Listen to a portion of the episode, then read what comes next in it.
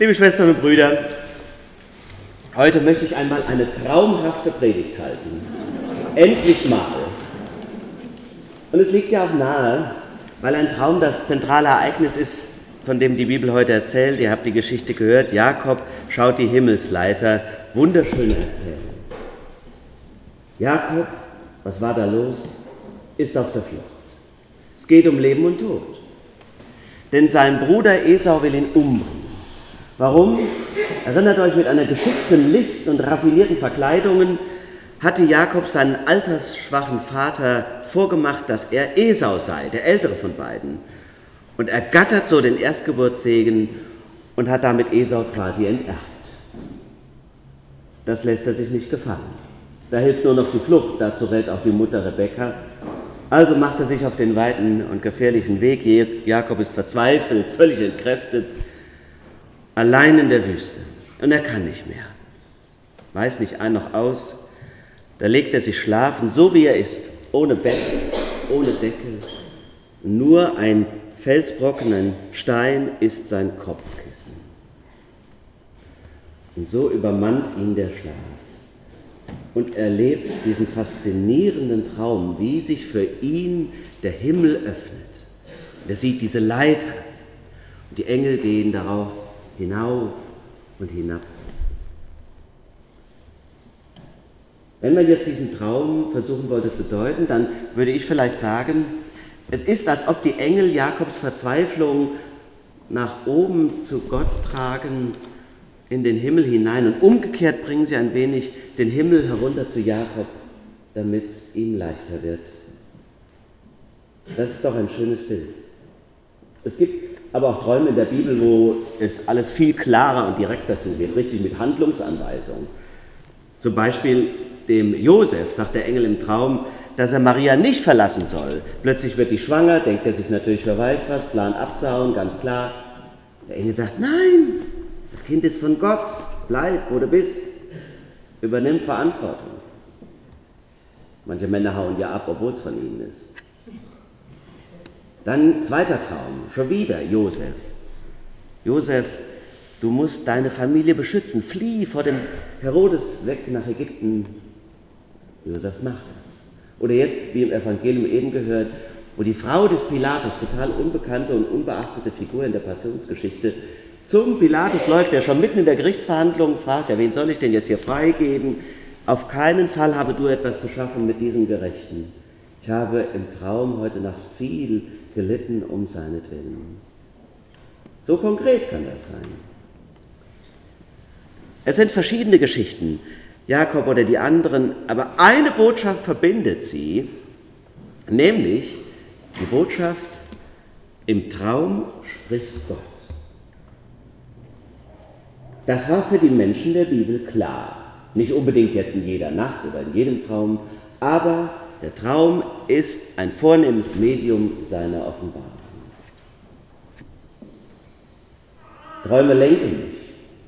Oder auch mein Leben, das weiß der Mensch des Altertums. Eine der berühmtesten Geschichten in dieser Hinsicht ist ja die Träume des Josef, der mit seinen ganzen anderen Brüdern gelebt hat und dann natürlich den ganzen Hass und den Neid der anderen auf sich zieht, weil diese Träume ihn so in die Bedeutsamkeit geben. Aber die Träume und seine Deutungen sind auch schließlich wieder das, die Begabung, die er in sich trägt, die ihn wieder aus dem ganzen Schlamassel herausgeholt hat. Träume lenken mein Leben. Träume sind Botschaften. Träume sind Botschaften Gottes, sagt die Bibel. Was sagen wir? Wie seht ihr das? Halten wir das für möglich? Gestehen wir unseren Träumen überhaupt eine Botschaft zu? Das ist ja eine umstrittene Frage. Oder ist das alles Blödsinn? Irgendwelche zufälligen neurochemischen Entladungen? Etwa im Alter von vier Jahren lernt ein Kind zwischen Traum und Wirklichkeit zu unterscheiden. Deshalb ja auch immer die große Angst. Und deshalb muss man auch ein Licht im Kinderzimmer anlassen. Das ist der Pavor nocturnus, der Schrecken der Nacht, medizinischer Begriff, der die kleinen Kinder so quält. Warum quält sie das so? Ist ja klar. Sie glauben nämlich, dass das Ungeheuer auch nach dem Aufwachen noch im Zimmer ist. Schrecklich, stellt euch doch mal vor. Wir Erwachsenen wissen es natürlich viel besser. Wir wachen auf, lachen über uns selbst und schütteln den Kopf. Auf jeden Fall sind wir erleichtert und denken, hab ja nur geträumt. Nur Fragezeichen. Vielleicht müssen wir ja das Umgekehrte wieder neu entdecken, nämlich dass unsere Träume auch eine Wirklichkeit abbilden.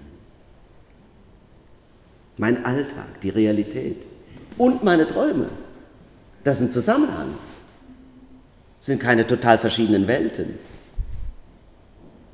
Träume sind keine völlig fremde Fantasie.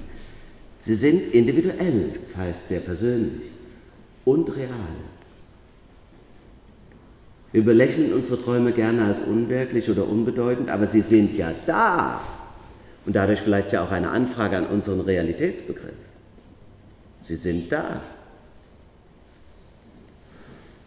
Und es ist ja übrigens nicht nur so, dass wir etwas am Tag erlebt haben, dann nehmen wir das mit in die Nacht und träumen davon, sondern es ist ja umgekehrt so. Das, was du geträumt hast, nimmst du mit in den Tag. Je nachdem, was du geträumt hast. Schmeckt das Frühstück oder nicht? Manchmal passiert das ja auch, kennt ihr auch wahrscheinlich, dass Träume so real sind, dass du eine Zeit lang danach gar nicht mehr weißt, ist das jetzt passiert oder hast du es nur geträumt? Das verwischt sich. Und genau das ist die Botschaft der Bibel. Nichts anderes sagt sie. Träumt ihr überhaupt? Ich träume nie, sagen ja manche. Träumt ihr? Wenn Leute sagen, sie träumen nie, dann können sie sich nur nicht daran erinnern. Es ist ganz klar, dass wir alle träumen. Das ist die Rapid Eye Movement Phase, REM, kurz vorm Aufwachen. Also wenn man unbedingt sich erinnern will, am besten mal jemanden Viertelstunde vorher aufwachen lassen oder wecken lassen. Man kann das auch trainieren mit der Erinnerung. Viele raten ja auch, kleinen Schreibblock neben das Bett, Stift dazu, das quasi im Liegen noch direkt aufschreibst. Wenn sich verfremdet, durch die wache Erinnerung gar nicht schlimm, der Traum ist ja auch eine Bearbeitung. Die Erinnerung kann man trainieren. Übrigens, Musti träumt auch. Ja, unser Hund träumt, ich weiß es ganz genau. Da liegt er da so eingekuschelt und plötzlich macht er wuff, wuff, wuff dann zucken die Hufe, wollte ich schon sagen.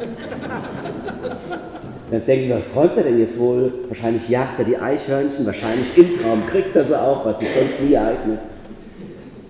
Der muss die. Wie wir träumt er. Jetzt kann das nicht erzählen. Ich träume auch manchmal Sachen, die kann ich auf keinen Fall erzählen. Manches aber schon. Schön wäre das ja, wenn wir uns öfter mal Anteil geben lassen würden, Anteil nehmen lassen würden und was von unseren Träumen erzählen. Mein schönster Kindheits- und Jugendtraum, den habe ich leider seit Ewigkeiten nicht mehr geträumt, und der ist nämlich fliegen zu können.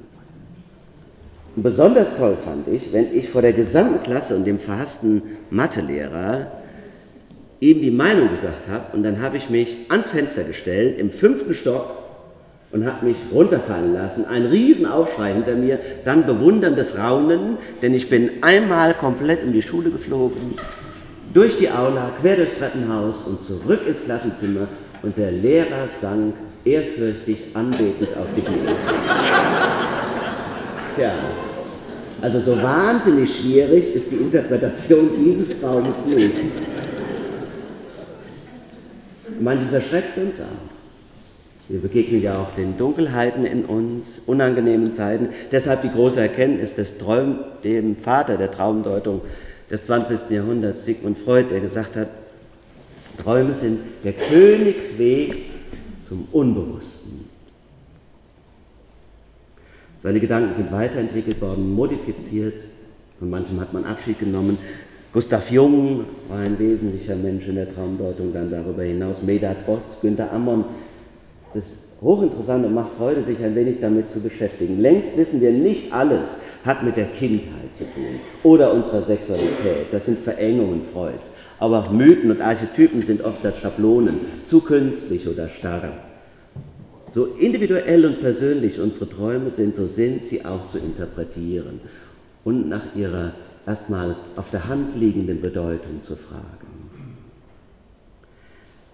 Dann ist aber doch die interessante Frage heute Morgen, worin besteht denn die womögliche spirituelle Bedeutung der Träume? Haben Sie etwas für unseren Glauben auszutragen und zu sagen?